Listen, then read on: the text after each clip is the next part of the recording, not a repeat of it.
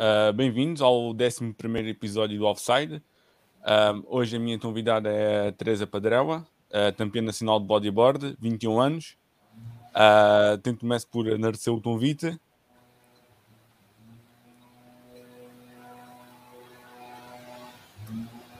Como é que surgiu essa paixão pelo surf, pelo bodyboard? Bom dia, muito obrigada eu pelo convite. Esta paixão pelo bodyboard surgiu aos 11 anos e surgiu com, com a minha mãe insistir eu fazer desporto. Nós cá em casa somos e a minha mãe disse, sempre disse, desde que eu me lembro, que era obrigatório nós fazermos um desporto.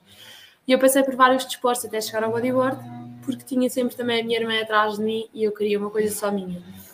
Até que houve uma altura que eu não estava a fazer nada e a minha mãe disse que não podia ser, ligou para um amigo dela e ela aconselhou a escola Boogie Chicks, que é a escola atualmente onde eu treino, e, realmente foi o desporto que me cativou. Foi pelas ondas, pelo mar, pelo ar livre e, e, foi assim que eu entrei no bodyboard e até agora não, não paro e a paixão cresce dia após dia. Curiosamente, tu falaste aí nas tuas irmãs, elas também praticam todas atualmente bodyboard, certo? Atualmente praticam todas bodyboard. Costumam treinar muitas vezes juntas? Uh, eu e a minha irmã Madalena, que é a seguir a mim, treinamos várias vezes juntas, até porque competimos juntas, e então os nossos treinos são no mesmo horário e até uh, fazemos com que isso aconteça, porque também é bom.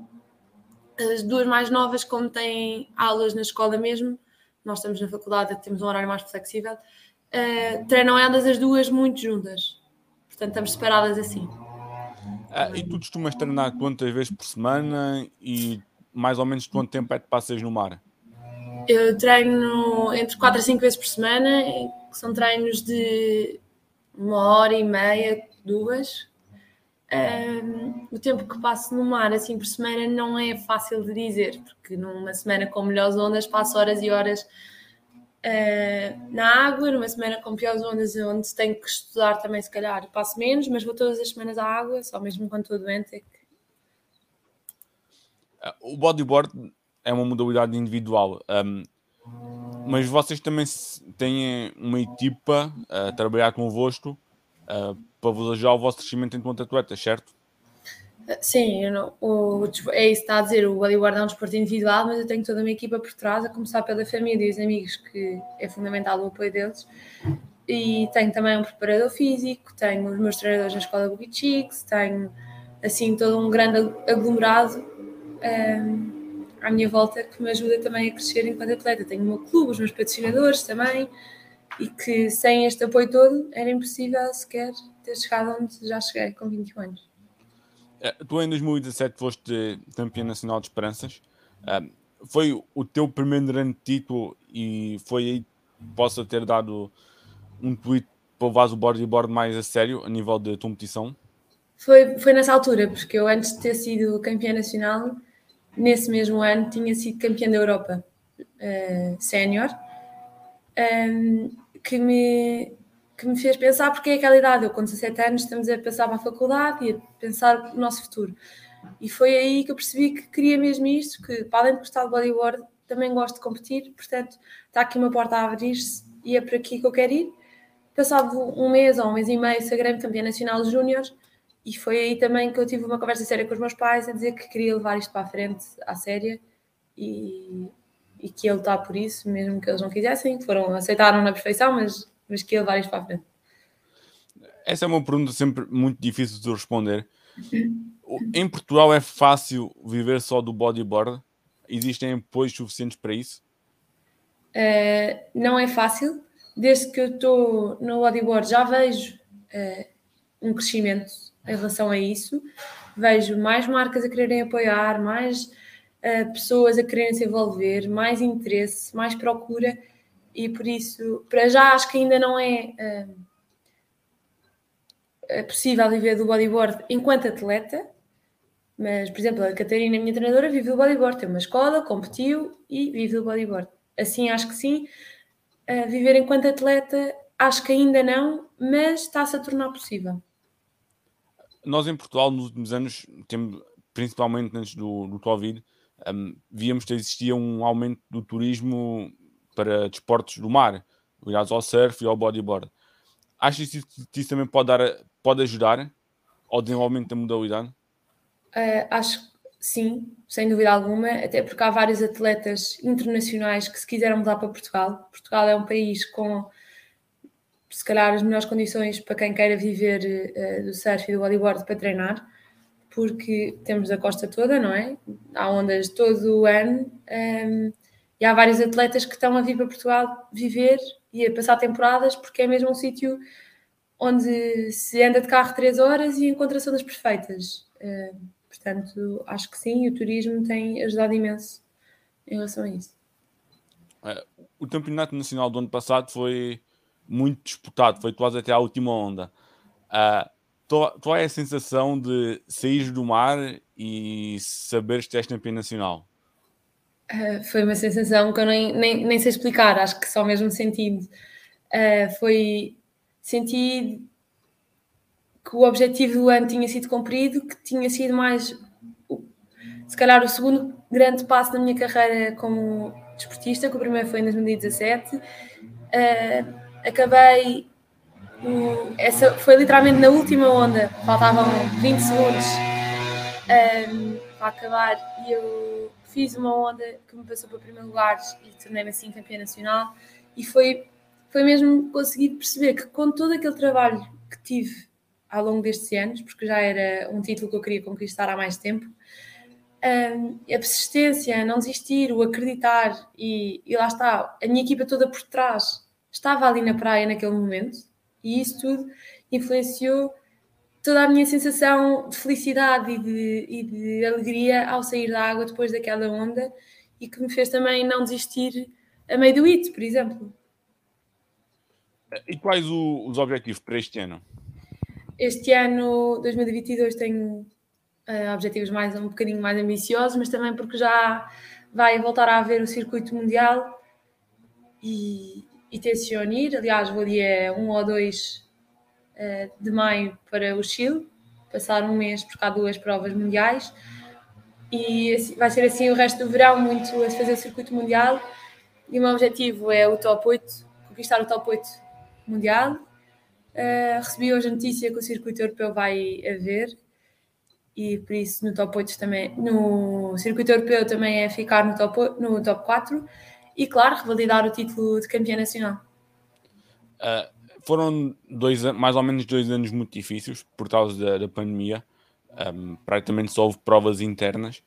Um, foi, foram dois anos também vocês atletas vos custou mais porque não poderiam estar a, a competir noutros, outros atletas, noutros sítios e a, a, até mesmo a evoluir enquanto atletas?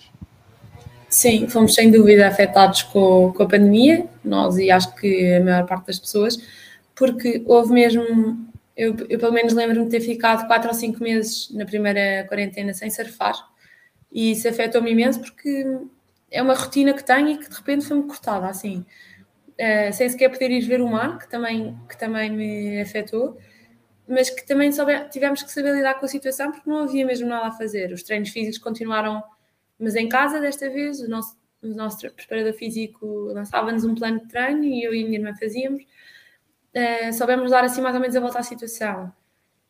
Claro, quando voltámos à água sentimos estes quatro meses parados, um, ehm, mas houve um tempo ainda para treinos antes dos campeonatos e por isso também foi bom, não foi logo de seguida e, e soubemos e uf, ok, não houve competições internacionais, mas o facto de as nacionais terem havido foi bom também para, ter, para mantermos o ritmo competitivo, que é mesmo muito importante.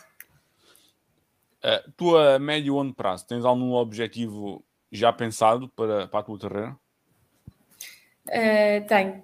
Quero, a longo prazo, quero conquistar o título de campeão mundial e campeão europeia. É assim, o meu grande objetivo, minha grande ambição. Um, tu já falaste aí na, na Tatarina Souza e nas, nas Bully Cheats. Um, é um projeto também que tem, tem incentivar atletas mais novas mais jovens a viver o sonho do bodyboard. Um, é fácil trazer atletas mais jovens? Ou tem sido fácil? É, é um projeto que, que, claro, que leva à competição, mas não só, também há a vertente do lazer, e é importante referir isso. Eu acho que o facto de eu também estar muito envolvida nas Bully Chicks, porque neste momento sou uma treinadora também, para além de atleta, sou treinadora, e o facto de terem a mim e a Catarina, que também foi atleta, eu atual atleta, a Catarina ex-atleta, um, puxa também as, as miúdas mais novas para, para a competição. Um, mas não fazemos também pressão. Nós, no início do ano, fazemos uma avaliação de todas as alunas que temos e, e, e, nós, treinadores, analisamos quais das raparigas é que faz sentido competir ou não competir. E falamos com todas e também o querer delas, porque acho que a competição é uma coisa muito pessoal, porque há pessoas que podem fazer lindamente bodyboard ou outro desporto qualquer e não quererem competir. E é válido e temos que aceitar isso.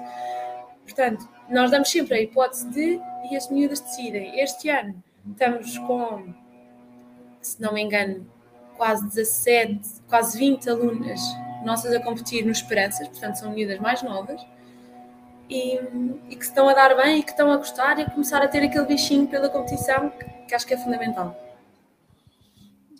O papel de atleta e treinadora é diferente ou um ajuda o outro?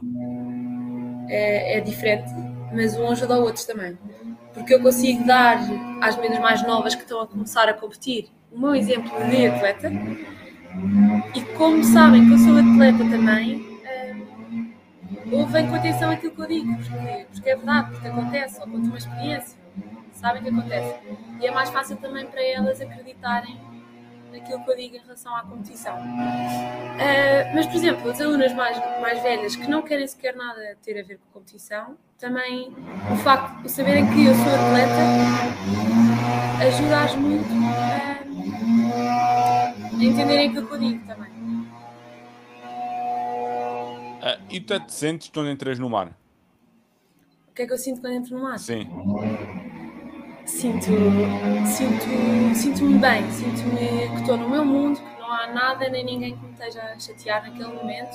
Apago todos os meus problemas e preocupações e estou a viver aquele momento porque, porque é único, de facto. Eu eh, tenho a sorte também de deste desporto ser assim no meio da natureza, no meio do mar, que é uma coisa espetacular.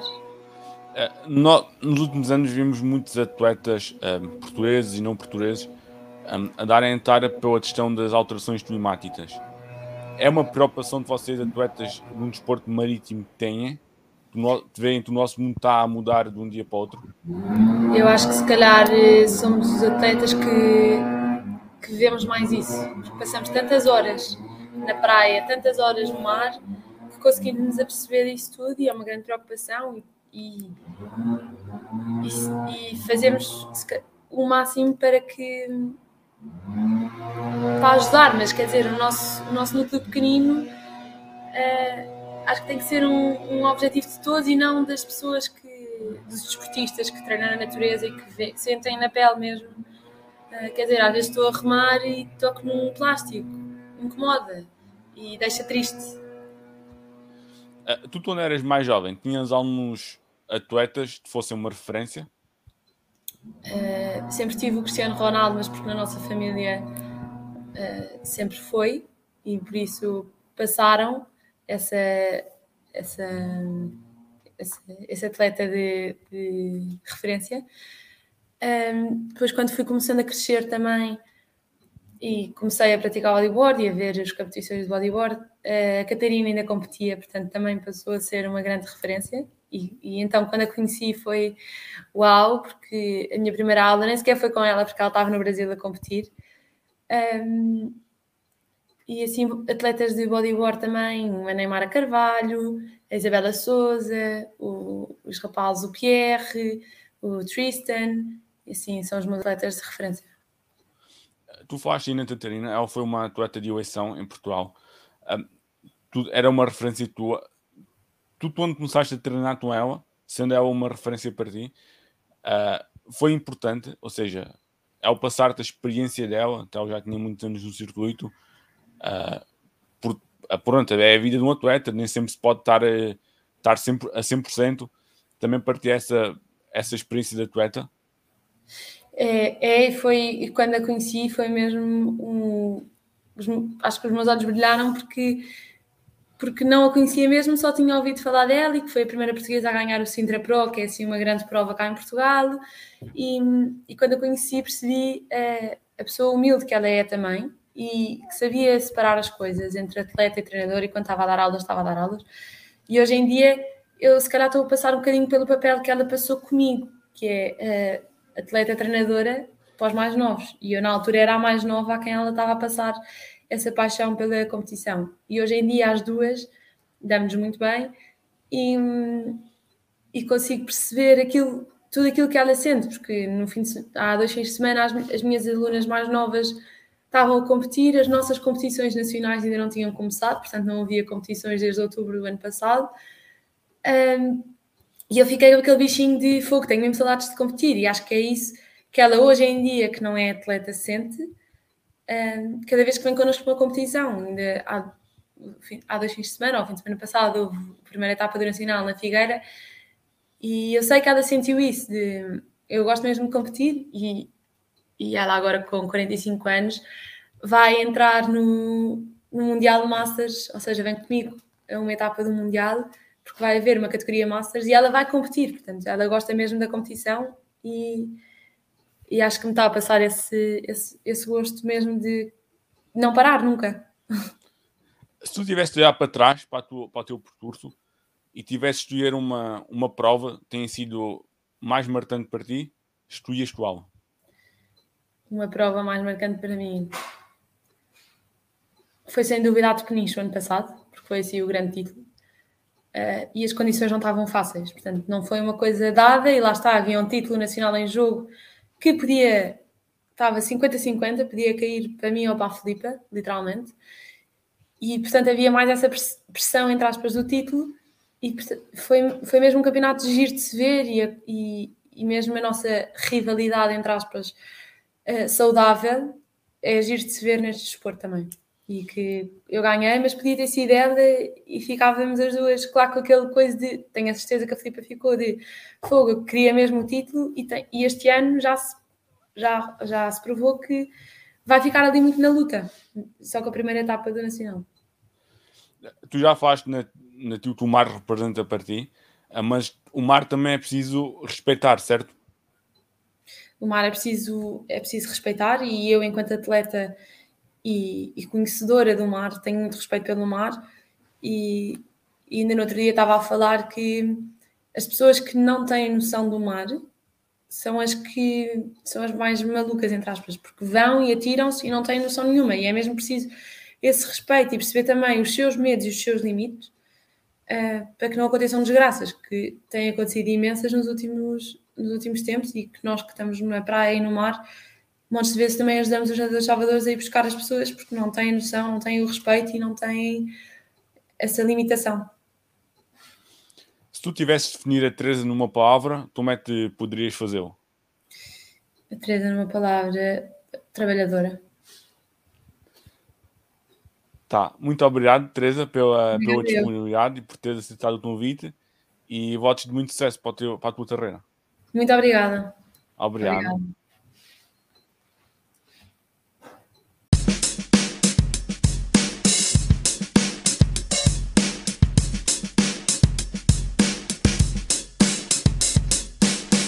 Oh, thank you.